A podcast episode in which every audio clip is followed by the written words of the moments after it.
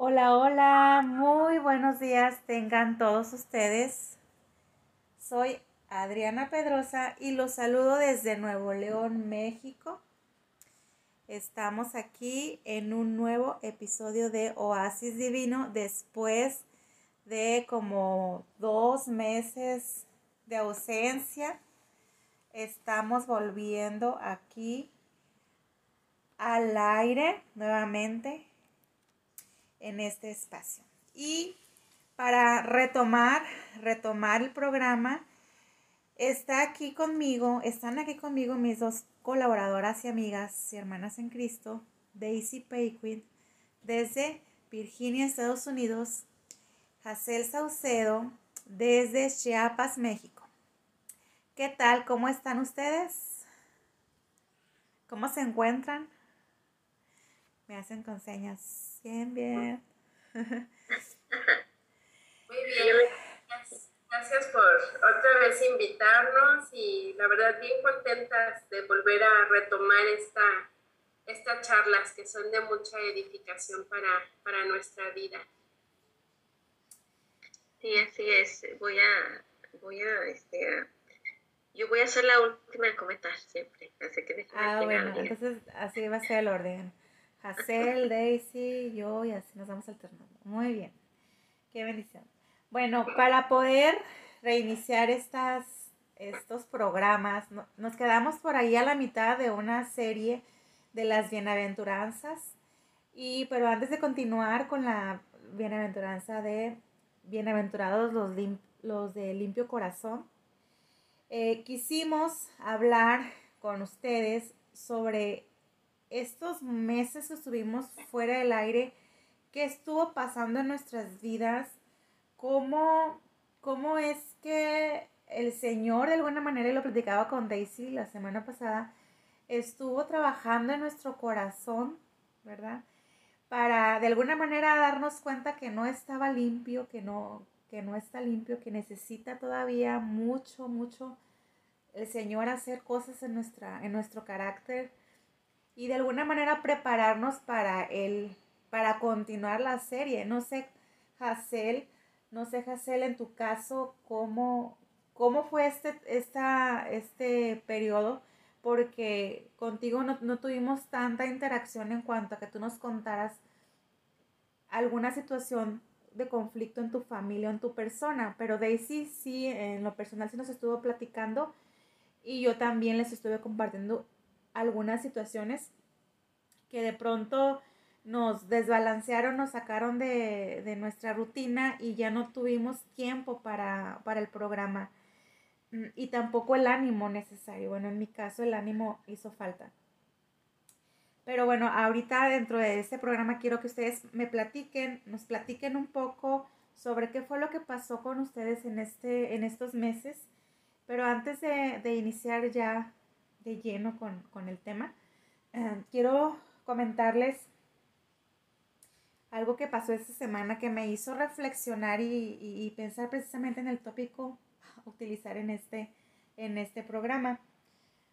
¿Qué pasa cuando tenemos las herramientas necesarias para hacer algo o para resolver un problema, pero no tenemos la dirección correcta? Y déjenme les platico qué fue lo que sucedió. Les voy a confesar aquí, como he hecho en programas pasados, confesamos nuestras debilidades y nuestros pecados. Pero en, en esta ocasión es un problema de, un hongo en una uña que yo tengo desde hace 13 años, imagínense. Es algo que, solamente mis, mi, mi familia y, y, mis amigas más cercanas saben que tengo ese hongo ahí. Y entonces ya ahorita ya lo va a saber todo el mundo, ¿no? Y tengo ese hongo y luchando, batallando con ese hongo durante mucho tiempo, usando de todo, eh, medicamento, este, usando pomadas, usando aceites, muchas cosas.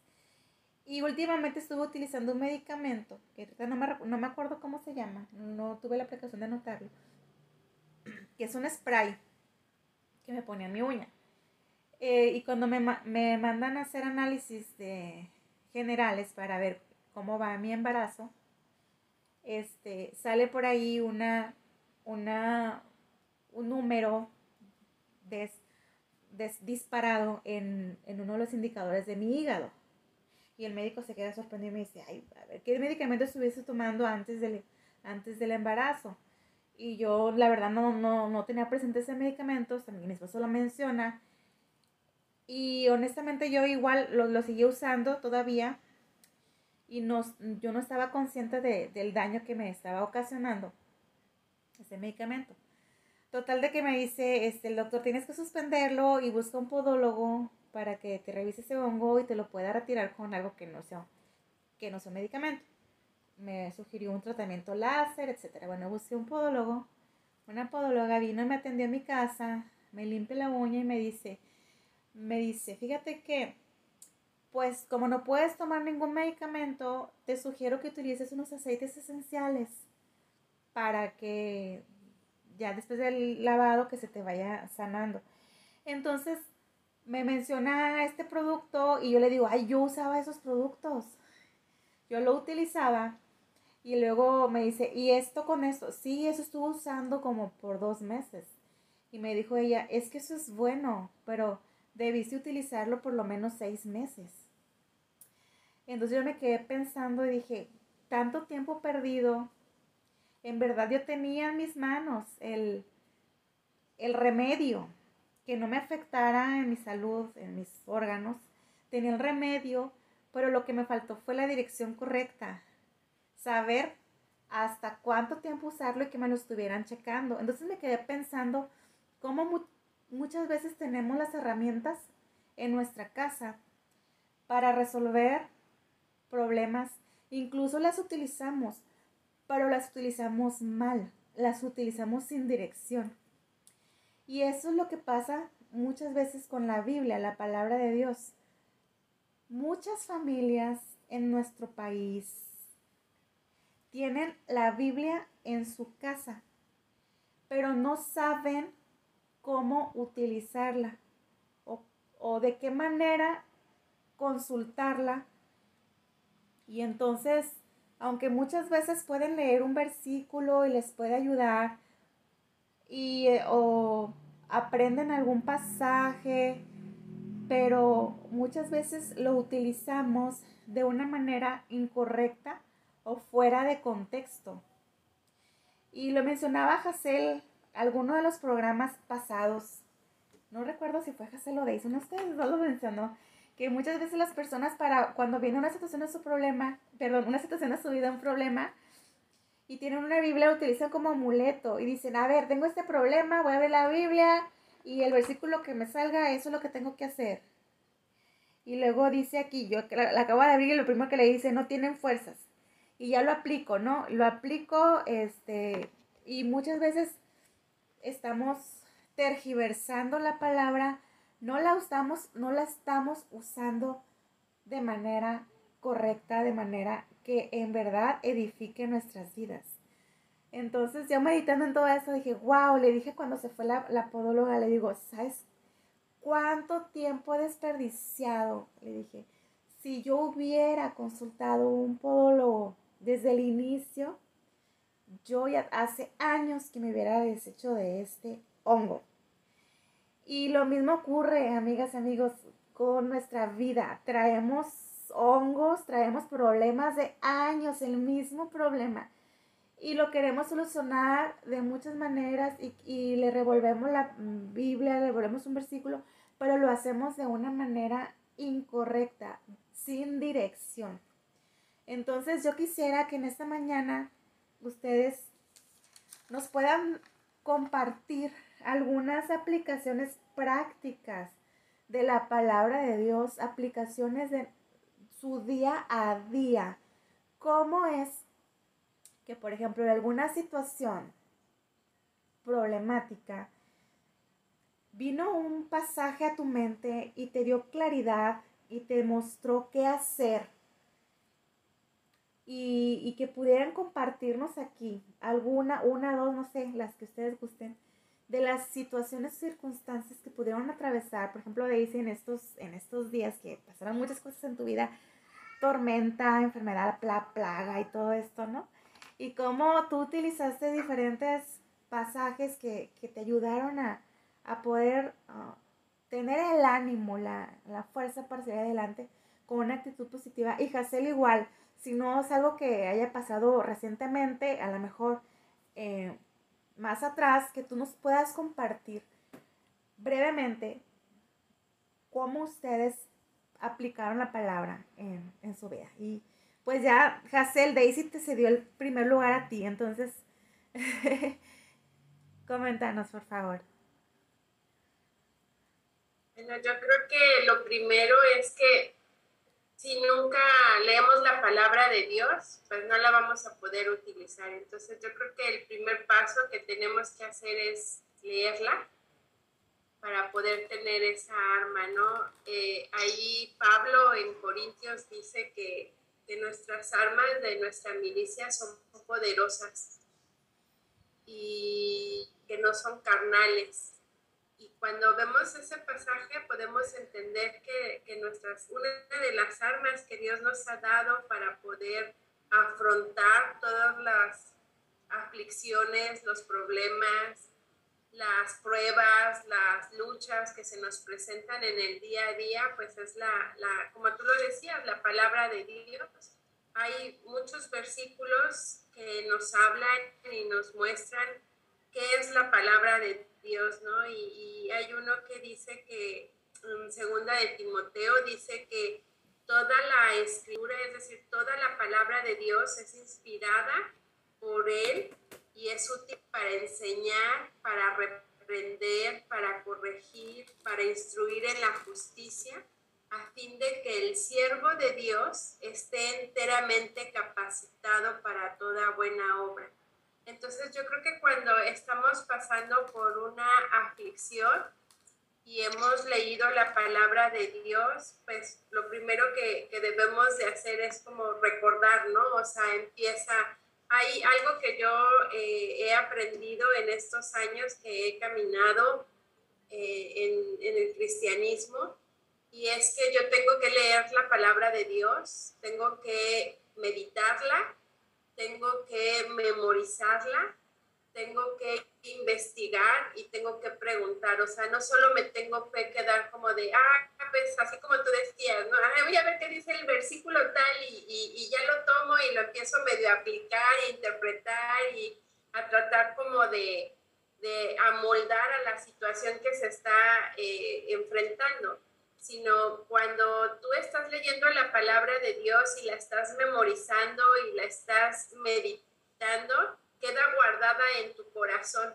Entonces es como, como cuando tienes una computadora y dices, me pasó esto y empieza tu memoria como que a buscar lo que va con, con, ese problema, ¿no? Entonces no es algo, yo creo que no es algo que, que, que sea como humano, ¿no? Como algo carnal, sino más bien esto es a través de la guía del espíritu. O sea, cuando uno está afrontando una situación, el propio espíritu es el que te guía para poder eh, encontrar ese versículo exacto para poderlo aplicar a tu, a tu, a tu momento, ¿no? Eh, sí, no yo no compartí con ustedes, la verdad es que yo decía, no, o sea, lo mío comparado con lo de ellas es nada, ¿no? Entonces yo mejor me pongo a orar por todo lo que están viviendo ellas tal vez este, sí, para mí es agobiante, para mí es este, difícil lo que estábamos viviendo, pero bueno, cuando tú hablas ya de salud y hablas de otras situaciones, como que dices, bueno, hay cosas que, que no, no, no, son tan, prioritarias, ¿no? La verdad es que nosotros el, a partir del 28 de abril nos quedamos sin auto para nosotros este, movernos aquí en Capas, pues es el auto, o sea, hacemos todo lo, nuestra día a día a través de, de, del transporte que Dios nos ha dado hasta este momento.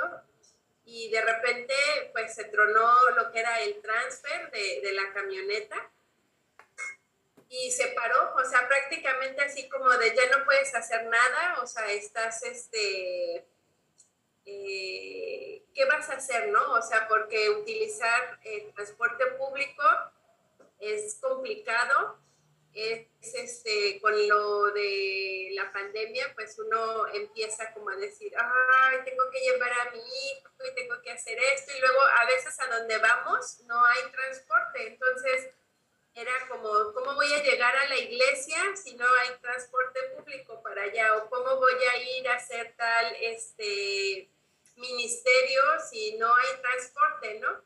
Entonces, estos tres meses nosotros... Eh, hemos tenido muchas enseñanzas y yo creo que la, la, primera es que Dios nos dijo, ah, bueno, están hablando acerca de las bienaventuranzas, entonces, pues vamos a ver qué tan es cierto que, que, que lo están viviendo y que lo estás aplicando a tu vida, ¿no? Entonces, yo creo que eh, de alguna manera Dios nos, nos puso en, a cada una en las diversas pruebas. No les puedo yo decir, ay, porque aquí te tocó esto por tal cosa. No, no lo sé, ¿no? Solo sé que el Señor nos pone la prueba que nosotros podemos resistir. Eso dice su palabra y yo lo creo. Entonces, cuando yo empiezo a recordar las bienaventuranzas, pues digo, la mansedumbre, ¿no? A veces nosotros podemos hablar de muchas cosas, pero yo creo que el haber yo hablado sobre los que lloran y luego sobre los mansos, eh, los pobres de espíritu, entonces como que Dios empezó a probar, ¿no? Mi corazón a decir, bueno, realmente tienes esa mansedumbre de la de la que tú estabas hablando ese día en, el, radio. Y, a veces uno dice, sí, yo soy mansa, ¿no? Pero Dios te pone exactamente la prueba que necesitas para ver tu condición, ¿no? Y entonces yo creo que eh, me falta a mí mucho ya viendo cada bienaventuranza, yo creo que a mí en lo particular me falta mucho por por parecerme al Señor Jesucristo y cumplir estas características que nosotros como, como cristianos debemos de tener. Y entonces, pues sí, o sea, realmente el empezar a caminar dos kilómetros para llegar a la iglesia, el empezar a decir, pues tienes un ministerio y tienes que caminar y cargar cosas y llevar este, eh, situaciones que a veces uno pues es fácil, ¿no? Échalo al coche y yo llevo todo y no pasa nada, ¿no? Pero ahora, y, sabes que, que, no solo eso, ¿no? Sino que te empiezas a dar cuenta de muchas realidades que a veces tú das por entendido que son sencillas, ¿no? O sea, yo desde que era niña siempre... Eh, anduve en transporte público, iba a la prepa, a la universidad, en el metro, en, en el colectivo. Eh, nunca tenía yo, tomar un taxi imposible, ¿no? O sea, un taxi era así como para ricos. Entonces, era así, ¿no? O sea, si tomabas el taxi es porque de verdad te sobraba el dinero, ¿no? A veces en la universidad yo tenía que, si sacaba copias o tenía que comprar un libro, pues tenía que a veces caminar una semana sin tomarle el colectivo, pues porque lo había ocupado el dinero del transporte para el, las copias o el libro.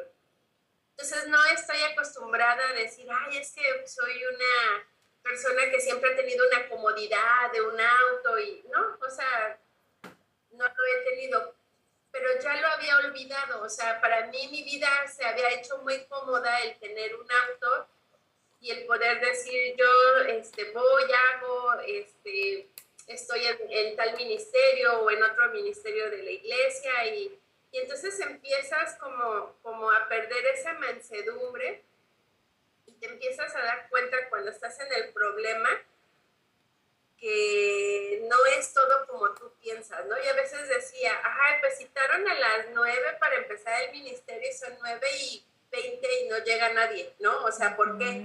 Si quedamos a las nueve. Y entonces cuando empiezas a vivir el problema y te das cuenta que tú estás esperando la combi y que no pasa o que pasa llena y que no te hace la parada y que pasa cada 15 minutos y que si no la tomaste en el tiempo correcto este, ya tienes que esperar más tiempo y que tú cargas solo un hijo y otros hermanos cargan tres o cuatro hijos, ¿no? Y, y, que tienes que pagar 60 pesos o 70 pesos de pasaje. Entonces tú, tu perspectiva empieza a cambiar, ¿no?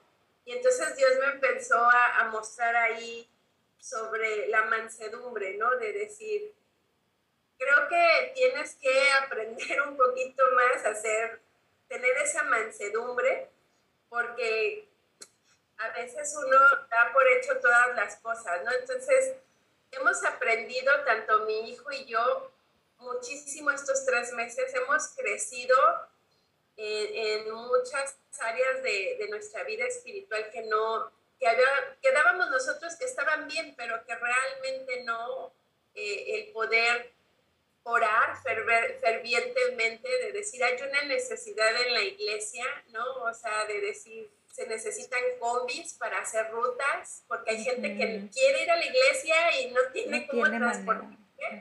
Y, y, uno lo da por hecho de, ay, ¿cómo no van a tener, eh, no sé, 15 pesos para la combi, ¿no? O sea, y a veces uno dice, a veces yo decía, hijito, no tengo 15 pesos para la combi, o sea, tenemos que caminar porque no tenemos para la combi, ¿no?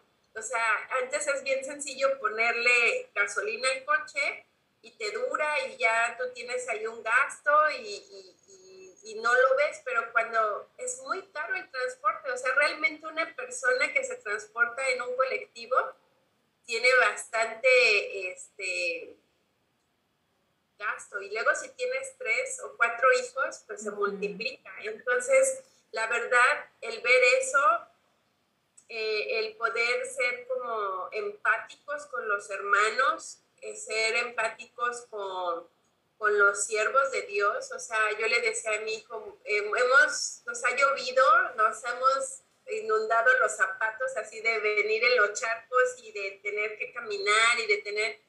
Y, y yo un día me preguntaba y le decía, Señor, ¿qué quieres que aprendamos de todo esto? O sea, ¿cuál es el propósito? por el cual tú nos permites pasar por esta circunstancia, ¿no? Y, y, siempre viene a mi mente ese versículo de Romanos 8:28 que dice que a los que aman a Dios todas las cosas les ayudan para bien. Y a veces uno no, no puede llegar a entender la profundidad de ese versículo, pero es una realidad. O sea, todo lo que sucede en nuestra vida cuando somos hijos de Dios y amamos a Dios, tienen un beneficio para, para, nosotros, ¿no? Y, yo creo que es algo que está preparando en el corazón de, de Carlitos, de mi hijo. Y yo creo que, eh, pues a veces uno necesita una cierta preparación para llegar a lograr hacer algo para la obra del Señor y, y creo que este tiempo es como un tiempo de preparación para el corazón de Él, eh, porque yo, esa es mi fe, que Él tiene un llamado del Señor y que Él se está preparando de decir, no importa que llueva, no importa que truene o relampaguee, no importa que tenga que caminar tres kilómetros o un kilómetro o que tenga, este, no tenga un solo centavo en la bolsa, yo tengo que seguir haciendo la obra del Señor. Y estos tres meses han sido como bien intensos en esa parte y por eso yo les decía, tal vez no es tan, tan para, yo en mis ojos y comparando decía, no, Señor, yo no sé qué haría si estuvieran mis hijos enfermos o o sea, como que yo me agobiaba y decía, no, mi problema es nada, o sea, mi problema es como lo soluciono caminando y no pasa nada, ¿no? Por eso eh, se me hacía como, pues no sé, como que decía yo, ay, ¿cómo voy a compartir esta cosa tan, tan pequeña, ¿no? Y, y, bueno, ha sido eso difícil, claro, con otras circunstancias, este, se nos ha inundado la azotea, eh, nos quedamos sin gas, o sea, cosas así que uno dice, ¿cómo es posible que pase todo esto, no? Pero todo nos ayuda para bien. Y yo creo que ese es uno de los versículos en los que más yo me puedo apoyar o, viene a mi mente cada vez que está sucediendo algo, yo creo que si esto me hubiera pasado hace unos 6, 7 años, tal vez yo hubiera empezado, no, ¿cómo es posible, Señor? Si yo eh, te sirvo y yo hago muchas cosas, ¿por qué no tenemos un auto, no? ¿Por qué no los quitas? O sea, yo creo que esa inmadurez hubiera salido a flote, pero ahora que sucedió en este momento, yo creo que el haber estado estudiando las bienaventuranzas, en primera pues nos hace ver la falta, ¿no? De que todavía tenemos y que tenemos que esforzarnos cada día por tener esas características en nosotros, pero también el haber estudiado esas bienaventuranzas nos hace como madurar, ¿no? Como decir, no, yo no puedo responder de esa manera, o sea, yo ya entendí lo que es tener templanza o dominio propio, ya entendí lo que es este eh, tener mansedumbre, ya entendí lo que es, eh, no sé, este, padecer persecución, ¿no? O sea, por la causa del Señor. Entonces, como que el haber estado estudiando esto, pues también nos da la fortaleza. Entonces, yo creo que no es muy este, espectacular lo que nos ha pasado, pero nos ha enseñado a, a poder seguir confiando en las promesas del Señor y ver cómo su palabra es esa arma que podemos utilizar en cualquier circunstancia. Cuando uno tiene una, un problema o una lucha, yo siempre pienso que cada versículo es como, como si fuera, si ahora es una granada, ¿no? Ahora es este, tal cosa para poder destruir todas esas eh, artimañas o todos esos ataques que vienen a nuestra vida, pero para poder utilizarlos, como tú lo decías, necesitas eh, saber cómo utilizarlos, ¿no? Y yo creo que la guía del Espíritu Santo es como la clave para poder saber utilizar esa arma. Si tú no tienes o no estás lleno del Espíritu Santo, difícilmente esa arma la vas a poder accionar para que, para que pueda funcionar. Y viene a mi mente, ¿no? O sea, siempre, siempre que hay una lucha, yo siempre recuerdo Mateo 4 como eh, Jesucristo nos dio el ejemplo, ¿no? Nos dijo, mira, yo estuve 40 días en el desierto vulnerable, ¿no? O sea, sin comer eh, eh, en el desierto y eso es lo que pasa cuando estamos nosotras en alguna aflicción, estamos vulnerables. Pero lo que Él hizo fue, y nos los mostró, utilizar la palabra. Él no le respondió con otra cosa a las tentaciones que Satanás le estaba poniendo en ese momento. Él no respondió con nada más, más que escrito está. Y, y esa es, debe de ser nuestra arma. Cuando viene un pensamiento de desánimo, pedirle al Espíritu Santo o simplemente cuando hemos leído la palabra de Dios y la hemos memorizado, ese versículo debe de venir a nuestra mente y utilizarlo, ¿no? Escrito está, ¿no? Tal cosa, si yo siento que me siento, no sé, abandonada o me siento sola, pues viene a mi mente, ¿no? El Salmo 27, ¿no? Aunque mi padre y mi madre me dejaran y lo aplicas, ¿no? Aunque, no sé, esté pasando esta situación, con todo Jehová me recogerá. Y si estoy pasando alguna situación de, no sé, de enfermedad, pues recuerdas ese versículo que dice que la fe del justo puede mucho, ¿no? Y, entonces empiezas a, eso que tú haces todos los días de leer, de meditar, de memorizar, entonces los empiezas a aplicar, pero eso es a través del Espíritu Santo. Si el Espíritu te guía, entonces vas a poder utilizar correctamente esas armas o esos versículos para poder resistir y que puedas tú ganar esa lucha, esa aflicción, esa prueba, lo que tú estás viviendo en, en ese momento. Entonces la clave es pues memorizar y poderlo utilizar a través del Espíritu Santo. Hay otro eh, versículo, ¿verdad? Que dice el Salmo que ella, la palabra de Dios es como una lámpara a nuestros pies y es luz a nuestro sendero. Entonces, si nosotros queremos como caminar correctamente y salir tal vez de esa situación en la que estamos, pues la, solo la palabra de Dios es la que nos va a alumbrar y la que nos va a guiar.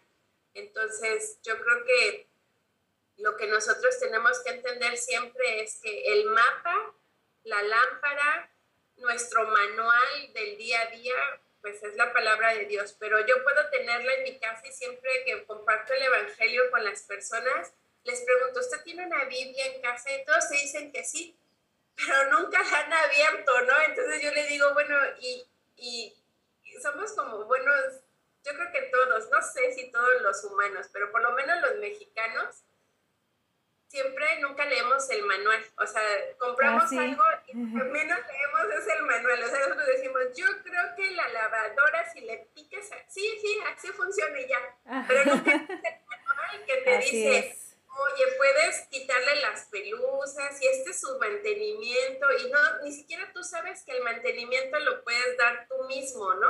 Así y entonces, Eso pasa con la palabra de Dios, o sea, tenemos el manual, o sea, Él nos creó pero también nos dio el manual, o sea, para que cuando nosotros tenemos algo mal, podamos acudir a ese manual y, ver y decir, ¿por qué, ¿por qué mi corazón está así? Y entonces empiezas a leer y empiezas a decir, oh, ya encontré la falla, entonces aquí está la solución.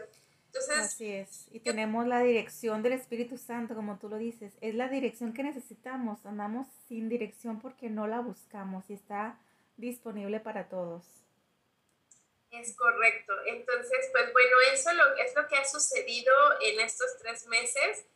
Eh, estamos aprendiendo y como lo, les decía hace un momento este versículo, que yo creo que es la clave de todo, que la escritura es inspirada por Dios y es útil para enseñar. Entonces siempre, siempre vamos a estar aprendiendo eh, a través de la palabra de Dios. Entonces yo creo que cada obstáculo, cada circunstancia, cada aflicción, cada prueba, cada tentación que viene en nuestra vida es para que nosotros vayamos a este manual y podamos aprender más y seguir creciendo en, en esa gracia, pero sobre todo yo creo que crecer en el carácter que, que Dios quiere que nosotros tengamos y pues son esos, los de la mansedumbre, ¿no? cada día parecernos más a Jesucristo.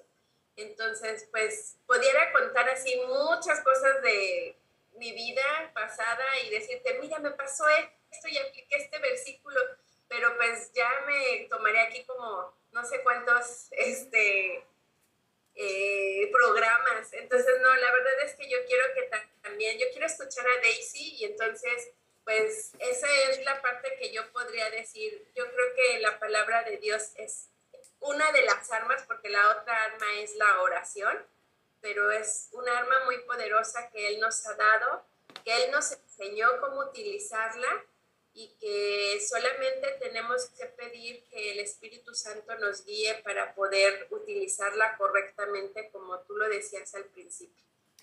Sí, Jacel, y, y vamos a tener más programas así donde podamos compartir, porque, bueno, la, una de las intenciones de Oasis Divino es que podamos nosotras compartir experiencias que puedan, que otras mujeres, otros hombres, también niños, puedan identificarse y que les pueda ser de bendición y que puedan darse cuenta que, que hay más personas con las mismas luchas, las mismas pruebas y cómo el Señor, así como nos ha ayudado a nosotras, puede ayudar a, cualquier persona que, se acerque a Él y le, y le busque con todo su corazón.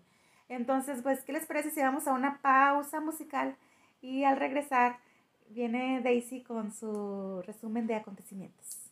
¿Qué les parece? Muy bien. Bueno, vamos a la pausa y volvemos. Bueno, y estamos aquí de regreso en su programa Oasis Divino, platicando con Hazel Saucedo, y con Daisy Payquin, perdón, en medio de la tos, estamos platicando sobre aplicaciones prácticas de la palabra de Dios y dice Hazel, lo que me pasó a mí es una nimiedad, es una cosita, pero esas cositas de la vida cotidiana son las que a veces por ser chiquitas decimos, no, no, las tomamos en cuenta, pero Dios utiliza cada cosita para moldear nuestro carácter. Y lo importante es poder ver la mano de Dios en cada situación. Por ejemplo, ahorita Nuevo León está pasando por una crisis hídrica, así lo manejan los medios.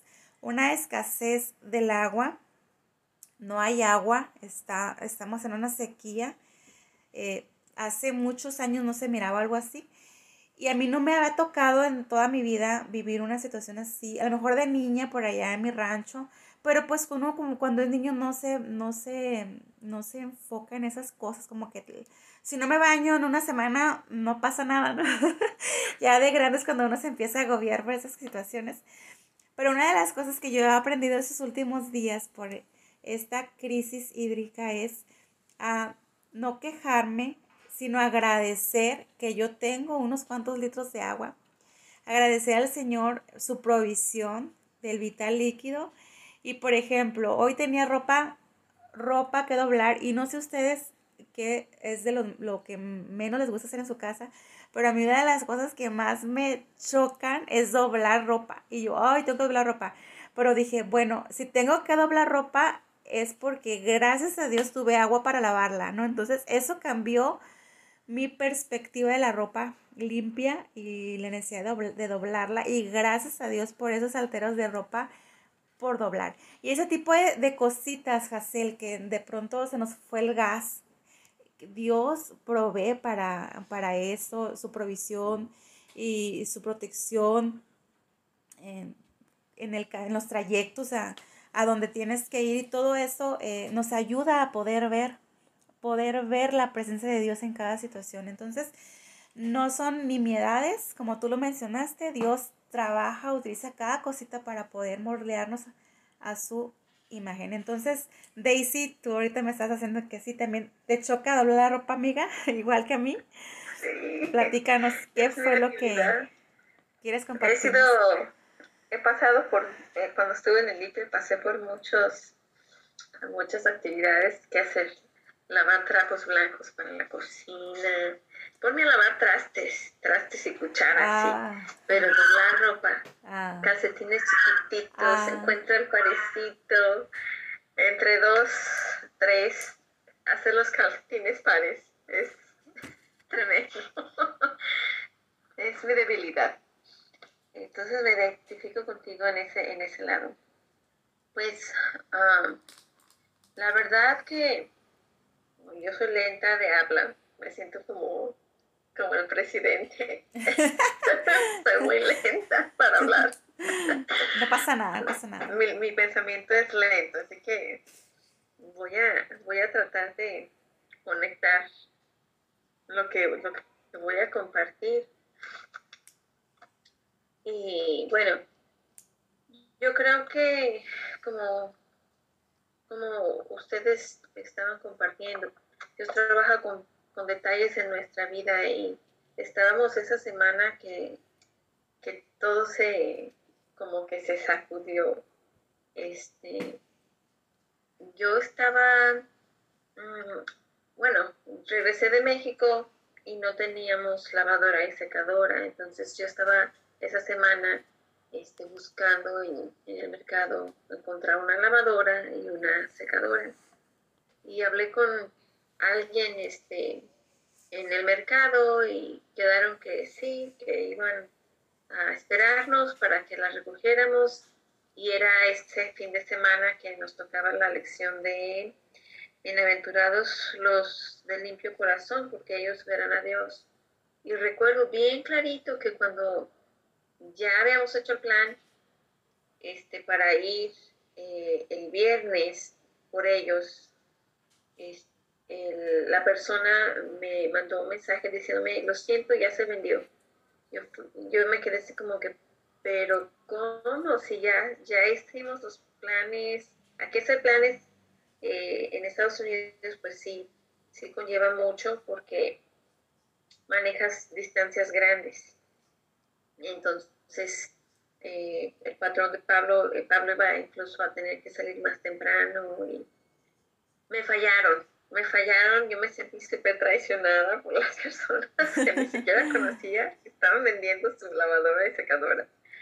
Y me, eso fue como que la prueba, ¿no? Es como que bien, bien tremendo, yo ya soñaba con, con esa lavadora, este, potrable, así en el baño, dije, ya mi problema de la lavadora, eh, la lavada y la secada ya se acabó, pero pues soñé demasiado pronto, porque ese viernes eh, nos cancelaron y Dios es bueno y Dios es sabio, porque el viernes que mi esposo llega del trabajo, teníamos una actividad en la iglesia, y estábamos exhaustos. Yo estaba exhausta, muy, muy cansada y mi esposo también, pero necesitábamos hacer las compras para el mandado aquí cada, cada semana, cada dos semanas, porque vivimos fuera de la ciudad, en un área rural. Entonces el sábado fuimos de compras para el mandado y mi esposo y yo veníamos enfermos, ya no podíamos, este, ah, de hecho cancelamos, yo creo que fue ese, esa semana, porque a él le dio COVID. Entonces, él se hizo la prueba, yo creo que yo también me enfermé de COVID, pero yo no me hice la prueba, yo le tengo miedo. entonces mi esposo se la hizo, si él está enfermo, entonces yo también. Uh, convivimos muy de cerca, entonces mi esposo se enfermó de COVID y pasamos una semana el Señor tenía que hacer una limpieza y mostrar qué áreas en mi vida, en mi corazón, tenían que concordar, hacer armonía con lo que yo iba a enseñar. Y siempre he dicho, yo no puedo enseñar algo que no, que no tengo. No puedo enseñar algo de lo que yo personalmente no he experimentado. Entonces, esas cositas sirvieron para revelar las las cosas que yo tenía que limpiar en mi antes de hablar de este tema. Y ah, pues mi esposo se enfermó y la pila de ropa se creció con días y todo. Yo seguía sin, pues, sin la manera accesible de, de poder lavar la ropa y con todas las bacterias y todo, ¿verdad? Así siguió, el Señor se tomó su tiempo para, para conceder esa petición que me atribulaba. y eh, la separación, en la separación de, de, pues por la salud, mi esposo dormía en un lado, yo dormía en otro, pero la enfermedad igual trajo a brote algunas situaciones como, como pues como pareja, ¿verdad? Que tienen a veces ah, pasadas por alto y el Señor trabajó en eso. Te acuerdo, me acuerdo que te, te, comentaba yo, y que si pasa, que si el Señor se lo quiere llevar, que se lo lleve. ¡Viva México! pero, pero no, la verdad es que no. Este, el Señor de veras que trabajó mucho, muchísimo. Eh, porque yo te decía este, la semana pasada que platicábamos, pero yo también me siento mal porque yo no puedo ir y me puedo acostar y y recuperar energía, pues porque me tocó a mí ser la mamá. Mamás no se enferman. Y, bueno, pues el Señor estuvo trabajando muchísimo, muchísimo con esto y pues ahí no, no se acabó porque bueno, todo el mes de mayo fue así como que quedaron secuelas, hay quienes se recuperan a la semana y quienes les toma más tiempo recuperarse y Ah, en junio entramos el mes y mis dos niños enfermos. Lo que sea que a nosotros nos dio, yo no sé si les dio de diferente manera a ellos, pero empezó el chiquito y luego a la siguiente semana empezó el grande. Y hubo escuelitas bíblicas ese mes en junio y llevé a mis niños y tenía yo que regresar, Adriana, todavía no tenía lavadora. Oh. este, estaba usando una lavadora que voy, a lavar con mi suegra. Iba, ya, esta ya se contestó. Pero pues sí era más difícil, ¿no? Porque pues si hay COVID no tienes que estar en contacto con las personas y separación y protección y bueno, sí es difícil. Pero mis niños se enfermaron y se enfermaron de diarrea, así que tenía yo mis montañas de ropa pero de todo tipo, vómito y, y, pues yo decía, híjole, señor, ¿qué hice enseñar? Porque pues cosas así, ¿verdad? Que tú dices, bueno, son, en el momento pues se puede ver como que muy abrumador porque como mamás necesitamos mantener la, la higiene y, y, no tener a veces la facilidad. Yo decía, ya quisiera yo un lavadero con, con agua y mi tendedero. Y pues sí, sí tengo, pero creo que el clima está, ha estado tremendamente también aquí muy extraño y, pues no, no puedo estar allá afuera en el lavadero, pero eh, el Señor ha, hecho la, manera de, cómo hacerle. Y lo que más pues preocupaba, ¿verdad? Era la, la, incertidumbre, porque estaba yo en el hospital y iba a las salas de emergencias y y no sabían qué eran lo que mis niños tenían y pues déjalo, lo de la lavada ya ni me interesaba porque pues lo que yo quería era que mis niños estuvieran bien. Y pues abunda, abunda aquí la, la ropa, así que pues por eso no había problema. Es que se hicieran las montañas de ropa sucia, pero eso puede ser a veces muy agobiante para, para algunas mamás, de verdad que eh, a veces sí. Si nos puede, podemos dejar el gozo por, todos los afanes de la vida. Pero entonces no fue nada más eso, Adri, sino que ese mismo mes, eh, por lo mismo del clima, y pues yo, ¿verdad? Eh, con el afán de, tener todos los servicios aquí en nuestra planta baja, si, si ya veas tú ya sabes nuestra historia con las remodelaciones. No teníamos todos los servicios aquí en nuestro, vamos a decir, apartamento y estuvimos trabajando por, por, un año en, en, tratar de ponerlo funcional con servicios y todo y ya están las conexiones y todo, pero no había entonces, pues, aquí no compramos cosas nuevas, mi esposo y yo todo, todo es usado, está muy caro, nuevo. Pero entonces, Adri, hubo una tormenta a medianoche, yo llevo siete años aquí en Estados Unidos, y a medianoche nos despertó una alarma del clima para advertirnos de, una, de un posible tornado en nuestra área. Entonces, cuando me despierta esa alarma, yo veo, pues tengo a mi niño de dos añitos en la cuna a un lado de, la cama. Tengo a mi otro niño de cuatro años que se duerme en el closet. Me vienen muchos pensamientos a mi mente y yo digo, Señor, yo aquí afanándome por cosas que son terrenales, que son, sí, pues toda la funcionalidad de un hogar, ¿no? Y tú pudieras en cualquier momento, simplemente con un viento, hacer que todo eso por lo cual hemos estado trabajando llegue a ser nada y volvamos a empezar. Y me hizo valorar realmente lo que es realmente importante. Lo que es realmente importante, uno, por a través de las pruebas de la salud, mis hijos, mi esposo. Y a través de la tormenta, no es mi casa, es, es mis hijos nuevamente. Entonces yo, yo lo que hice fue que hubo una segunda alarma, como la una de la madrugada. Yo les mandé creo que oración, les pedí que oraran por nosotros esa noche, porque el viento soplaba muy fuerte, los truenos, era así como que, de hecho yo quise grabar con mi teléfono los truenos, no pude, eso fue algo, una experiencia así como que lo puse a grabar y no se pudo grabar por alguna razón, no sé si la señal por lo mismo de, la tormenta no, no estaba funcionando muy bien, así que no pude grabar.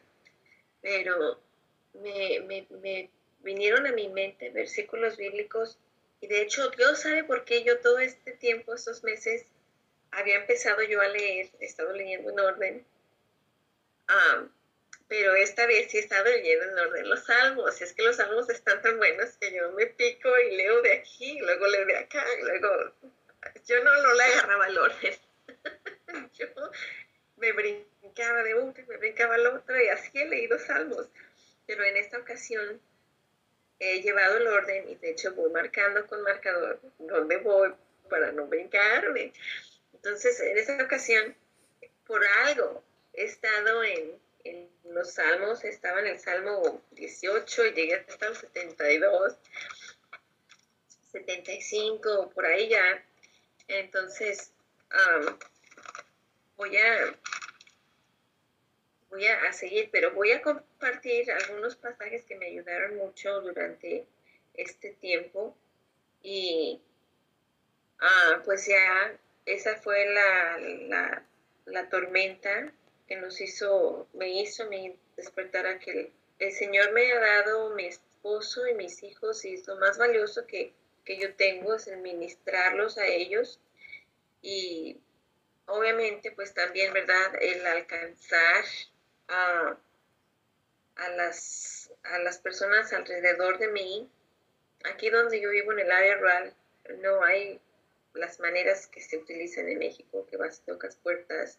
Aquí es ir a caminar al parque y a las personas que veas, o si tienes conocidos y amistades, es invitarlos a que te visiten y entonces compartirles el Evangelio, porque como lo mismo es área rural, no es este caminable, no es caminable.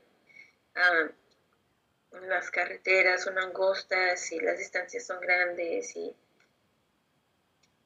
hay este los los a veces las personas tienen a sus perros sueltos en las yardas. Entonces no no te dicen aquí no no traspases el no así cosas así entonces no es muy fácil aquí es un método diferente para alcanzar a las personas. Entonces, ah, pues ya pasó lo de lo del tornado y gracias a Dios no pasó nada. Sí escuchamos ambulancias y cosas pasar por nuestra carretera, pero eran por árboles caídos o, cosas pues no tan, tan profundas.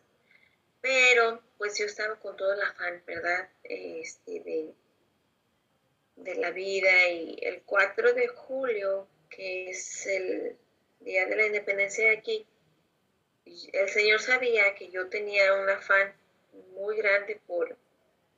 El Señor nos proveyó nuestra lavadora y ya pude hacer todo lo que estaba como ama en casa en junio y en julio, oh, ese julio, el 4 de julio habíamos hecho un plan para ir este, a recoger algo que que era una petición que yo tenía delante del Señor y que Él la, concedió, pero al mismo tiempo, ese mismo día, mi niño, yo dije ya, ¿verdad? Ya de doctores ya estuve en abril, mayo y junio. Y ya yo decía, pues ya este mes ojalá que ya no pase nada, pero en, ese día, el 4 de julio, mi niño estaba brincando, jugando, estaba brincando en el cuarto de los huéspedes. Y en el cuarto de los huéspedes tenemos un aire acondicionado. Y yo nunca me había percatado que la parte trasera del aire acondicionado es como si fueran navajas. Tú tocas, es más veloz que una navaja. Es, son como, no sé cómo le llaman, es un sistema como enrejillado, es como una rejilla así finísima, finísima. Yo creo que como milimétrica. Cada, una navaja, cada cada milímetro.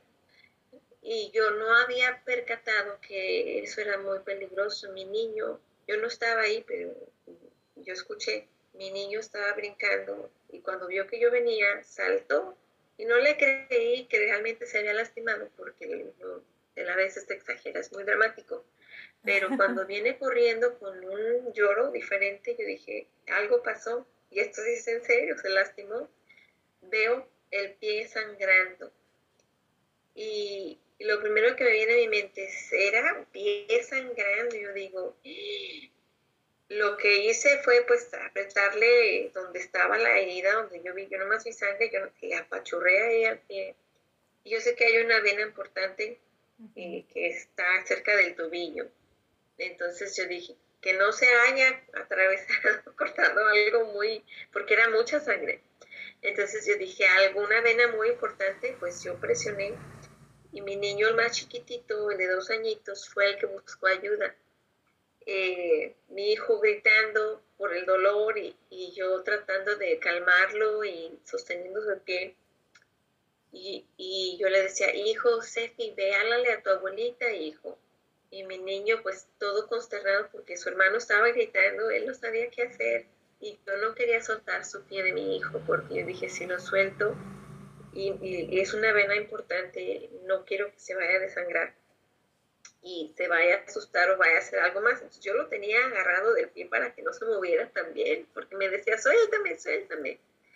Y yo no lo soltaba. Entonces mi bebé, finalmente, después de que traté de calmar a mi niño, subió las escaleras y tocó la puerta y su abuelita bajó, gracias a Dios, y bajó y mi esposo ese día, era sábado, se fue a, a, podar la iglesia, fue a podar el césped de la iglesia y no estaba.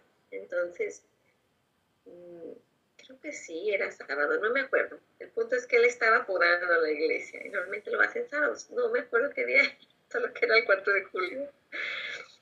Entonces, eh, mi suegra va por mi esposo a la iglesia y lo trae porque yo no tengo un vehículo extra y antes de que se fuera mi suegra le hicimos un torniquete ahí, le amarramos una venda y le pusimos una gasa y lo, eh, lo dejamos sentado, acostadito. Ya lo llevé yo al doctor, lo chocaron. Gracias a Dios no fue profundo, lo atendieron pronto. Sí fueron como 10 cortadas simultáneas, así pues parecía como ay, ¿cómo te diré? Se veía muy feo, pero no era tan malo. Era como si se hubiera rayado, así de, mm, no sé, rayadura, así, muy, muy fea ahí en su, en su tobillo. Y gracias a Dios, eso fue algo que para eso, esa mañana el Señor me había preparado, ya me había preparado el Señor, porque el Señor me había dado este pasaje. Y, y yo quiero, quiero este, compartirlo aquí en Salmo 46. Salmo 46, 8. Bueno, 46, 1 dice, Dios es nuestro amparo y fortaleza, nuestro pronto auxilio en las tribulaciones. Eso pasó, esa mañana leí ese pasaje antes de que yo supiera cómo iba a estar el día. Ah, por tanto, no temeremos, aunque la tierra sea removida y se traspasen los montes al corazón del mar, ah, aunque bramen y se turben sus aguas y tiemblen los montes a causa de su, de su braveza del río, sus corrientes alegran la ciudad de Dios, el santuario de las moradas del Altísimo. Dios está en medio de ella, no será conmovida. Dios la ayudará al clarear la mañana. Voy a brincarme al, al 8, dice, venid, ved las obras de Jehová, que ha puesto solamientos en la tierra, que hace cesar las guerras hasta los fines de la tierra, que quiebra el arco, corta la lanza y quema los carros en el fuego. El versículo 10 es el clave. Ese fue el que me, el que me vino a la mente cuando mi niño estaba en esa condición. Estad quietos y conoced que yo soy Dios. Seré exaltado entre las naciones, enaltecido seré en la tierra. Jehová de los ejércitos está con nosotros, nuestro refugio es el Dios de Jacob. Entonces mi esposo me dice, ay, me sorprendí que, que hayas reaccionado de esa manera. Me dice, en una emergencia yo pierdo la cabeza y me acuerdo que esa mañana, de alguna otra manera, yo supe en el momento que yo escuché a mi niño gritar, y vi la sangre, yo dije, Señor, tú sabes, tú me quieres tener quieta. Tú quieres que yo me, me enfoque en lo que es realmente importante. Lo, realmente importante es ministrar a mis hijos. Esa semana yo tenía planes, pero con el pie de mi hijo ya no pude hacer nada. Entonces fue que Dios me puso calmada. Mira, tienes que pasar, tienes que editar. Pero es un versículo que yo abracé, estar quietos y conocer que yo soy Dios. Y los salmos han sido mi, fortaleza en la enfermedad, en la tormenta, en, este tiempo y de hecho yo les estaba enseñando eh, a mis hijos este un, canto, porque pues estos son, son pasajes que la hermana Claudia Cepeda uh, puso en un CD, Tu verdad cantaré, que los leo yo y ya está la melodía en mi mente, porque pues los he escuchado. Y en la enfermedad, algo que yo decía, bueno, señor, es que no, no, tengo, no tengo la energía para leer ahorita, no tengo eh, la concentración, pero venían a mi mente esos pasajes cantados. Y yo creo que para mí mi fortaleza ha sido cantar pasajes bíblicos. Ha sido esos cantos vienen a mi mente, son pasajes bíblicos. Estoy en medio de, de algún problema o algo y el versículo con la música viene a mi mente y empiezo y yo digo, es mi fortaleza realmente. Es lo que, lo que, lo que ha sido mi, mi fortaleza en, estos, en esos momentos. Y mira, Dios me, me, ha dado porque ahí eh, estoy afanada en terminar, ese es mi, les voy a confesar aquí, empiezo yo a darle escuela en casa a mi niño en agosto, no lo voy a mandar yo a una escuela pública. Entonces mi afán es terminar todos los proyectos de la casa para enfocarme a la educación de mi hijo. Y el Señor sabe que yo tenía, ay, yo quiero hacer aquí, quiero terminar esto, ya tenemos la lavadora y hay lodo a un lado de la entrada de mi, casa, tenemos todo el pasto y hay un, como un pedacito que se quedó sin pasto. Y, y, mis niños aman el ir y jugar ahí en el lodo, entonces no acabo con el lodo dentro de la casa. Entonces antes de que antes de que empiece la escuela, quiero terminar, poner ahí una banquetita de ladrillitos. y ese era mi afán, terminar, termina, termina, termina todos los proyectos para que ya cuando empiece el mes de agosto, el 11 de agosto es el límite, ya estés de lleno sin tener estas cosas extras. Y el Señor sabía, ah, ah. y sabes que te sé, el clima está tan caliente que no se puede estar afuera. Y el Señor me hizo pensar, está quieta, no hay problema que sea el lodo, pues está bien, pero he tenido que aprender a dejar cosas superficiales, esto es superficial realmente, y el Señor me lo ha tenido que enseñar con una, pues, la salud de mis hijos, dos, la, el accidente de mi niño, y tres, con algo que yo ni esperaba. Ah, tengo una vecina, no voy a decir su nombre ni, el parentesco, pero lo que pase en la casa de mi vecina que vive en la planta alta puede descender a mi planta si no tenemos precaución. Entonces, eso fue yo creo que la, la cereza en la parte de arriba del pastel o del, del helado. Y eso se dio este mes de julio. Entonces, este, mi vecina iba a viajar el 13 de julio, 5 de julio al 13, sí. Y tenían ellos un problema que tenía que, que confrontarse en el sentido de tienes que hacer algo porque si no lo haces, esto se va a contagiar y se va a venir contigo. Eh, chinches. Entonces nadie quiere tener chinches. Y yo dije, bueno, de tormenta, salud, oye, terminamos con las plagas. Y mi esposo estaba sorprendido de la cantidad y nosotros sorprendidos de que Dios nos ha cuidado de eso. No nos ha caído para nada, hemos tenido ningún problema de esas plagas y no las queremos. Entonces teníamos que tomar la situación en nuestras manos porque mis, eh, ups, mis vecinos tenían a salir.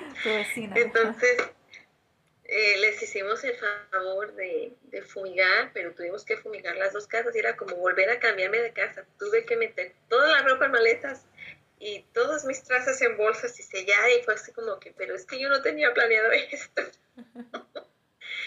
y se tuvo que hacer y se hizo y le doy gracias a Dios que esta vez no fue salud, estoy bien contenta que he pasado el tiempo más largo sin haber estado en el hospital desde el 4 de julio. Espero no tener que ir por una emergencia otra vez. Pero, eh, mira, voy a compartirles otro pasaje que el Señor me dio al mismo, al mismo, este, en este periodo. Y ahí sigo en Salmos, este, Salmo 49, versículo 6, dice aquí, los que confían en sus bienes y de la muchedumbre de sus riquezas se jactan. Ninguno de ellos podrá en manera alguna redimir al hermano ni dar a Dios su rescate. Eh, versículo 11, y fue, era como una confrontación que Dios me estaba haciendo. Su íntimo pensamiento es que sus casas serán eternas y sus habitaciones para generación y generación. Dan sus nombres a sus tierras. Cachetadas buenas que estaba dando. Y dice aquí, el 13, este su camino es locura. 14, eh, como sus rebaños, como a rebaños que son conducidos al Seol, la muerte los pastoreará. Entonces, ah, versículo ah, dice, y los rectos se enseñorearán de ellos por la mañana. Se consumirá su buen parecer y el Seol, el Seol será su morada. Pero Dios redimirá mi vida del poder del Seol, porque Él me tomará consigo. Entonces, el Señor ha estado trabajando en, en mi vida, en mis afanes, y le doy gracias que no ha sido, ahora no ha sido la salud, que, que él ha tocado la salud. Sí hay un problemilla pendiente que mi hijo tiene que ser checado, pero pues ya tiene su cita para el 5 de agosto, pero no es algo que, es, que digamos es una emergencia, come, se juega, se ríe, todo, todo normal y es simplemente algo que vamos a checar con él en, el próximo mes, pero ah, los salmos, eh, yendo por los salmos, es como que Dios, Dios sabe en qué, en, qué, en qué pasaje estoy ahorita y es como que lo mero, lo que necesito es, en eso voy. y lo decía, lo decía este, Hazel, leer la palabra de Dios es, es la herramienta, ¿verdad? Y a veces, mm, como, como tú compartías, tenemos las herramientas, pero nos falta la dirección. Y, yo le, he pedido a Dios que, de hecho, esa vez, esa vez que mi hijo se, se, se accidentó, yo me senté en la sala y dije, Señor, no me quiero levantar de aquí. Y así era mi mamá, así, así de hecho, como compartía eh, no me voy a levantar de aquí ahora para que se me quite, ¿verdad? No me levanto de aquí hasta que tú me hables, hasta que tú me des algo en tu palabra. Que la casa esté tirada, pues no importa que la casa esté tirada, pero yo quiero saber cuál es tu dirección para mi vida. Y fue como que, ok, aquí están tus recursos, aquí está el tiempo, aquí está la vida de tus niños, aquí está. Ahora necesitas rendirlos delante de mí y preguntarme, ¿cómo quieres tú que yo invierta este día? ¿Por dónde voy a empezar? Y tengo que darle orden a mis prioridades. Tengo que empezar leyendo mi, mi Biblia. Tengo que empezar buscando su palabra. Y pues fue muy importante para mí ese día, este 4 de julio, que yo leí, estad quietos y confiad que yo soy Dios. Entonces, fue como que lo que marcó el ritmo y ahora los afanes vienen, pero si yo no he leído, yo me siento como que no, no puedo seguir adelante, yo tengo que parar y tengo que poner esta prioridad en mi vida en primer lugar.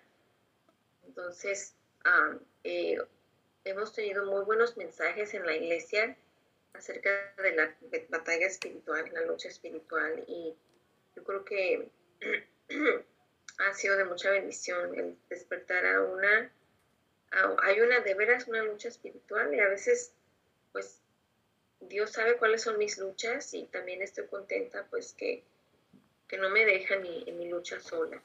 está en su ahí está su palabra y está tratando de sacarme adelante. Y así terminamos. Amén. Amén.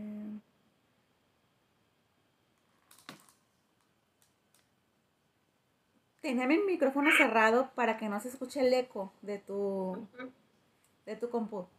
Pero sí, Daisy, gracias por compartir, gracias por compartir tus experiencias y precisamente de eso se trata. Eh, leías en el Salmo 46, Dios es nuestro amparo y fortaleza, nuestro pronto auxilio en las tribulaciones. Pero cuando llega la tribulación, lo tienes en mente, pero qué difícil muchas veces es ponerlo en práctica, ¿no?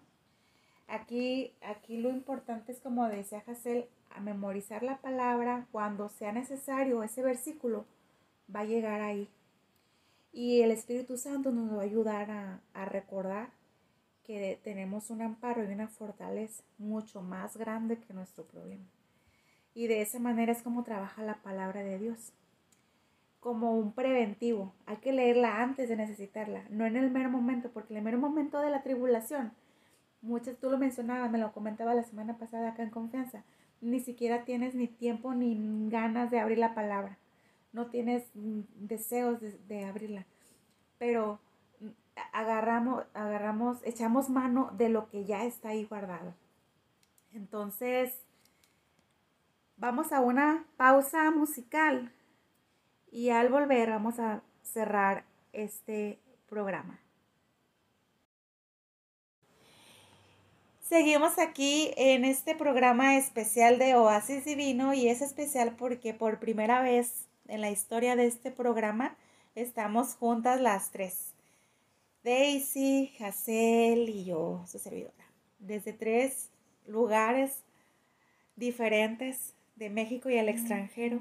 Estamos reunidas por la gracia de Dios, compartiendo este espacio, platicando y vivimos en, ciudades diferentes, contextos diferentes, situaciones diferentes, pero el, el mismo Dios, con el mismo Dios que nos sostiene, nos levanta a cada una. Y ya les platicaba yo a ustedes, chicas, les platicaba eh, mi situación por la cual es, me ausenté de, la radio y mi situación más que nada no fue, no fue mm, por algo físico, fue por algo emocional, más que nada espiritual. Yo me sentía muy mal espiritualmente y, se lo dije a, a Nayansi, se lo dije a mis compañeros eh, eh, de Trilce no voy a poder estar al aire porque eh, mi programa es un programa de corte espiritual y yo ahorita espiritualmente no me siento bien.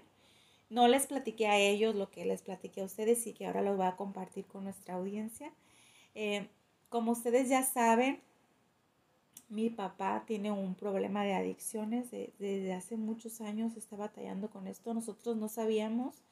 Pensábamos que su problema era el alcohol, pero de su última, de su, bueno, de su recaída, eh, después de pasar 10 años limpio eh, de alcohol, entre comillas, nos dimos cuenta de que él era una, tenía una adicción a otras cosas. Y eh, por esa misma situación, mi papá lo tuvimos que dejar viviendo solo porque se tornó violento, ya no podíamos convivir con él, no podía estar mi mamá ni mi hermana en la misma casa porque él ah, se estaba comportando de una manera que ponía en peligro a las personas que vivieran con él. Em, lo tuvimos en un centro de rehabilitación, pero ya no quiso permanecer ahí, entonces lo tuvimos que dejar en, casa, dándole una, una oportunidad de, de, tocar fondo ya estando solo y ver si, si de esa manera él podía volver sus ojos a Dios y, retomar su vida, ¿no? Pero lamentablemente no fue así. Él se fue cayendo más en su adicción y eh, fue en mayo, finales de mayo. Sí, bueno, no recuerdo, creo que fue el 7 de mayo que tuvimos nuestro último programa. La próxima semana ya tuve la noticia que se metieron a la casa de mi papá y lo intentaron matar por algo que, por alguna situación, algún problema que él se metió. Estamos seguros que hizo algo que no fue de agrado de quien lo fue y lo agredió y lo dejó ahí eh, con sus piernas fracturadas, sus brazos fracturados y un golpe en la cabeza.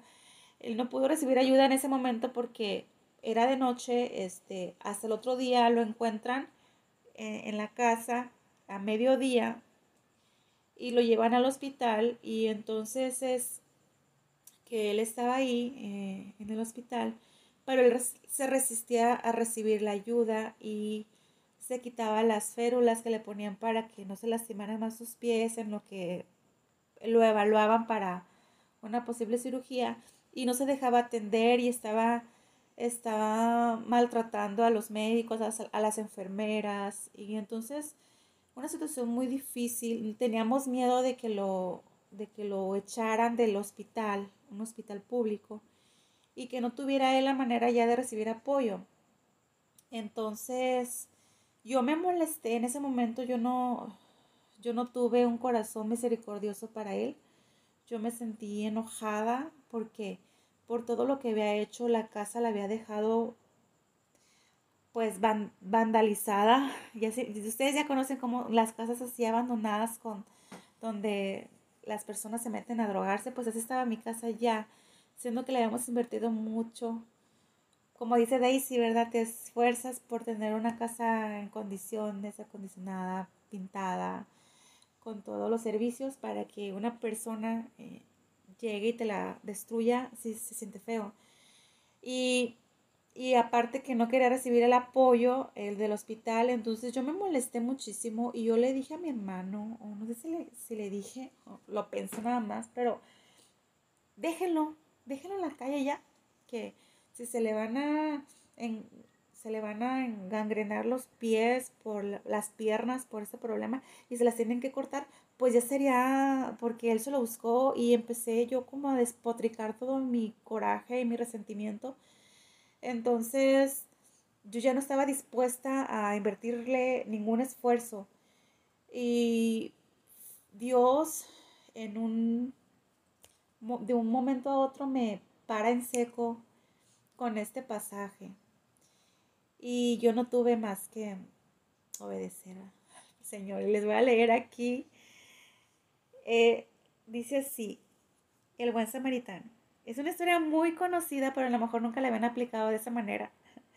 Dice así, y aquí un intérprete de la ley se levantó y dijo para probarle, Maestro, ¿haciendo qué cosa heredaré la vida eterna? Él le dijo, ¿qué está escrito en la ley? ¿Cómo lees? Aquel respondiendo dijo, Amarás al Señor tu Dios con todo tu corazón y con toda tu alma y con todas tus fuerzas y con toda tu mente y a tu prójimo como a ti mismo. Y le dijo, bien has respondido, haz esto y vivirás. Pero él, queriendo justificarse a sí mismo, dijo a, a Jesús, ¿y quién es mi prójimo? Respondiendo Jesús dijo, un hombre descendía de Jerusalén a Jericó y cayó en manos de ladrones, los cuales le despojaron e hiriéndole se fueron dejándole medio muerto. Aconteció que descendió un sacerdote por aquel camino y viéndole pasó de largo. Asimismo un levita, llegando cerca de aquel lugar y viéndole pasó de largo. Pero un samaritano que iba de camino vino cerca de él y viéndole fue movido a misericordia. Y acercándose vendó sus heridas, echándoles aceite y vino, y poniéndole en su cabalgadura, lo llevó al mesón y cuidó de él. Al otro día, al partir, sacó dos denarios y los dio al mesonero y le dijo, cuídamelo, y todo lo que gastes de más yo te lo pagaré cuando regrese. ¿Quién pues de estos tres te parece que fue el prójimo del que cayó en manos de los ladrones? Él dijo, el que usó de misericordia con él. Entonces Jesús le dijo, ve y haz lo mismo. Y fue lo que el Señor me dijo, es tu padre, pero es tu prójimo. Y si no tenía yo manera de ayudarlo, porque yo no estoy allá en Mexicali, pero aquí hay una manera, ¿no? Y prácticamente me resume así, ve y haz lo mismo. Entonces, ¿qué fue lo que hice? Pues le bajé tres rayitas a mi coraje y buscamos una manera, yo les, les pedí a ustedes precisamente oración por un lugar que lo pudiera acoger así recién operado, porque él no podía, no podía bajar, incluso que yo me lo quisiera traer para acá, él no podía viajar por las condiciones en las que estaba. Y aparte todavía estaba intoxicado, necesitaba un lugar donde se pudiera desintoxicar, un centro de rehabilitación, precisamente, pero que tuvieran estas, estos, estas medidas que le pudieran atender eh, en un, por su, por su procedimiento quirúrgico, porque que, que él pasó, que gracias a Dios, después de todo, los médicos tuvieron mucha paciencia y lo operaron y las enfermeras lo cuidaron y todo y incluso el señor proveyó de un enfermero que era vecino de él, o sea, vivía a la otra a la otra cuadra de la, de la calle donde vivía mi papá, de alguna manera pues se conocían y, y Dios usó, usó a ese enfermero eh, para, para atenderlo y cuidarlo y que mi papá le tuvo la confianza también. Entonces, gracias a Dios por eso, entonces pues Dios no me permitió abandonarle este, y, y pudimos encontrar un lugar apropiado para que lo pudieran atender. Y él está ahí, se está recuperando, ya fue a su primer terapia, eh, ya fue a que el 12 de julio fue a que le checaran y, y ahí va, gracias a Dios, por su gracia va avanzando. Entonces, hermanas, pues yo quise compartir esto que el Señor ahí me mostró la condición de mi corazón, que eh, aunque yo, según yo, ya había perdonado a mi papá por todo lo que vivimos con él, pero esta situación sacó a relucir la verdadera condición de mi corazón para con él, que todavía había amargura, mucho coraje. Y, y la palabra de Dios me ayudó, me sanó en ese aspecto y que no me permitió pecar contra él y, puso freno a mi, a mi ira con este pasaje que, bien, si tú no puedes apoyarlo, no pasa nada, pero tú puedes pagar porque alguien más lo haga, como hizo el buen samaritano que pagó para que alguien más pudiera atenderle. Entonces, eh, de, de, esa manera estamos con él, aunque no podamos estar personalmente cuidándolo, eh, podemos proveer para que lo atiendan. Y, eso fue algo que, me movió, me movió eh, mi ser, mis entrañas. Y también le doy gracias a Dios por mi esposo que, que pues él no, no ha vivido una situación como esta, pero él me dijo, cuando yo despotriqué, porque él, estábamos en el coche platicando con mi hermano y él me escuchó todo esto que yo decía para mi papá que le pasara, y ya, que le corten los pies para que ya no vaya a buscar drogas, esa fue mi solución. Y entonces colgué con mi hermano y mi esposo me dijo, mira Adriana, me dice, yo no he vivido lo que tú has vivido, quizá yo no puedo entender cómo te sientes hacia el cielo pero lo único que yo sé es que la Biblia dice, honra a tu padre y a tu madre para que te vaya bien. Y la Biblia no dice si tu papá es bueno, si es proveedor, si... No, no hay condición para esa promesa. Dice nada más, honralo. Si, si tenemos la posibilidad de apoyarlo, de proveer para él, que le cuiden, hazlo. Me dijo, hazlo porque de esa manera lo estás honrando y Dios se encarga de lo demás. Y doy gracias a Dios por mi esposo que, que estuvo ahí, que me, me dio las palabras, me recordó lo que la palabra dice, lo que la Biblia dice. Y es importante, hermanas, que tengamos no solamente la, la Biblia memorizada, este pasaje, no me lo sé de memoria, pero yo me, la historia fue la que me vino a mí mente y así como que, tómala, tómala. Y, y tener también una amiga, un amigo, un esposo, una esposa, un, hermano que esté centrado, eh, que esté, que vea desde fuera tu situación y que, y que te pueda decir, mira, no, estés, no hagas mal, mira, haz esto, eh, fíjate en el Señor, confía en sus promesas. Es importante que busquemos esa, esa guía, ese, esa instrucción también. También los pastores, ustedes mencionaron, las dos lo mencionaron, en la iglesia estuvieron predicando y los mensajes son guías espirituales que nos van a ayudar a darle dirección a las herramientas que ya tenemos, la palabra. La principal guía, la principal dirección es el Espíritu Santo que no necesita intermediarios, directamente viene y te trae la palabra que necesitas a tu, a tu mente. Si, si tú ya tienes en tu, en tu cabeza historias, pasajes, versículos, te los trae, te los recuerda. Pero también tenemos hermanos en Cristo que nos van a ayudar a poderle dar una dirección correcta a, a la palabra. Entonces, yo con esto quiero cerrar, hermanas, con este testimonio.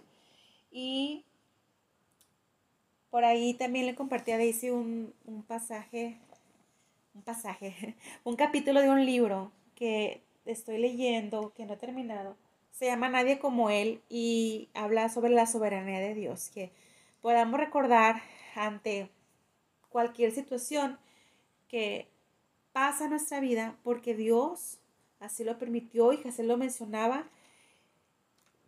Dios nos da a cada quien las pruebas que necesitamos para moldear nuestro carácter y permite en cada vida lo que Él en su soberana voluntad quiere. Entonces, hay que tomar en cuenta esto, que no, no pasa nada sin que Dios lo permita. Y bueno, yo aquí termino, no sé si quieran si quieran mencionar algo más por ahí, Daisy, tenemos un problemita con tu audio, ¿verdad? Este, nada más así con señitas. Jacel, algo que quieras comentar ya para despedir el programa.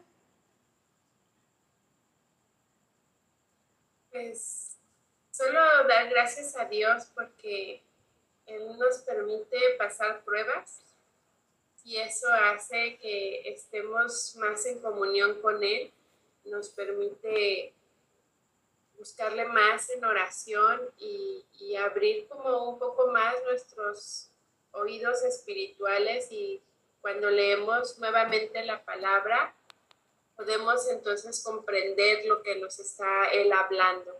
Entonces, Pablo decía ahí que, que la prueba este, produce paciencia, ¿no? Y la paciencia produce no recuerdo exactamente el pasaje, pero produce fe, la fe produce prueba, algo así, pero el que más me acuerdo ahorita es el de Pedro, que dice ahí eh, cómo nosotros tenemos que ir añadiendo a eh, estas virtudes, ¿no? A nuestros, al carácter. Así es. Y poniendo, dice en primera, segunda de Pedro 1, dice, vosotros también poniendo toda diligencia, por esto mismo añadida vuestra fe, eh, virtud, a la virtud conocimiento, al conocimiento dominio propio, al dominio propio paciencia, a la paciencia piedad, a la piedad afecto fraternal y al afecto fraternal amor, porque si estas cosas están en vosotros y abundan, no os dejarán estar ociosos ni sin fruto en cuanto al conocimiento de nuestro Señor Jesucristo. Y entonces yo creo que este es el propósito por el cual Dios permite que nos pasen ciertas circunstancias para Él eh, darnos ese carácter que Él quiere y y bien clarito lo dice para no estar ociosos, ¿no? A veces dice una, ay, pero ¿por qué si no estoy ociosa? Pero a veces tenemos como esa de decir, pues todo está bien y entonces pues ya oro rápido, ¿no? Señor, gracias, todo está perfecto, nos vemos, adiós, pero Él quiere tener más comunión con nosotros y, y creo que Él quiere moldearnos y darnos esas características que dice aquí, vamos a ir aumentando para que tengamos ese fruto que, Él quiere que tengamos en el conocimiento de Él. Entonces, pues yo doy gracias a Dios eh, por las circunstancias que hemos estado viviendo, porque eso creo que nos ha unido más a las tres, aunque no estamos físicamente, pero estamos unidas en oración y pues como tú lo dijiste, tenemos que seguir confiando en, en, el Señor, pero pues haciendo uso de, de, las personas que están a nuestro alrededor. Y yo creo que Dios puso a cada una de nosotras en el camino para poder ser esos instrumentos que Él use para podernos estar recordando eh, lo que nosotros necesitamos, ¿no? A veces yo veía que cuando Daisy tenía algo, tú le ponías un versículo o algo, y eso es de gran ánimo para nuestra vida, ¿no? De repente recibir de otra persona un versículo te llena muchísimo. Entonces yo doy gracias a Dios por su vida y pues qué bueno que volvemos a retomar estos programas y la verdad es que ya no sé si me da mucho gusto o me da como miedo bueno, pues pongamos todo nuestro empeño y decir, aquí estamos, transfórmanos, moldéanos y si hay que quitar algo que no está bien, pues aunque duela, que lo quite, pero pues que el día que Él venga nos encuentre como Él quiere encontrarnos, con esa fe que a Él le agrada y pues adelante, sigamos con esa valentía. Sí, sí, Giselle, de verdad que es, es un reto, es un reto en, enseñar aquí, compartir un pasaje, porque como dice Daisy, yo no me siento segura de enseñar algo que no he vivido. Eh, si, si, yo estoy espiritualmente me siento mal, yo no, me, no tengo cara, no tengo voz para presentarme aquí y, y, y hablar. Y no quiero decir que las veces que he transmitido es porque me porque ya estoy súper guau, estoy súper bien, así camino sobre el agua. No es así. Pero hay momentos en los cuales uno se siente de más mal, flaquea de más, como con la situación de mi papá, que uno da por sentado que a los padres, pues, todo el amor, todo el apoyo incondicional, pero hay situaciones así que que de pronto cuando te, falla tu, propia familia, tus propios hermanos, eh, de pronto tenderle la mano a, alguien de tu propia casa resulta a veces más difícil que tendérsela a un desconocido por todo ese daño que, que nos hacemos entre nosotros, entre la misma familia. Yo creo que eso es algo bien importante que el Señor nos quiere mostrar a todos. En México se da mucho eso, mucho los celos entre hermanos, eh, las envidias, pleitos eh, de pareja. Entonces necesitamos unirnos como familia y aprender a amarnos, aprender a perdonarnos, aprender a ayudarnos y, y a tendernos la mano de una manera correcta, con dirección, con la ayuda de, la, de, Dios. Eh, y hay un versículo que tú mencionabas, Hazel, que siempre a tu mente viene eh, el, versículo que dice, los que aman a Dios, todas las cosas les ayudan a bien. Y en mi caso, en mi caso en lo, particular, yo batallo mucho con mi mente. Y yo se lo contaba también a Daisy, ella también me decía, cuando viene una situación problemática, siempre nos ponemos en el peor escenario. Ella hablaba, si mi esposo se, se lo lleva al Señor, viva México, o sea, ella estaba dando por, por un hecho casi que se que iba a quedar ahí por el COVID, ¿no? Entonces le digo, es que somos así fatalistas, nos ponemos en el peor escenario. Entonces, Filipenses 4.8 es el pasaje, es el versículo que yo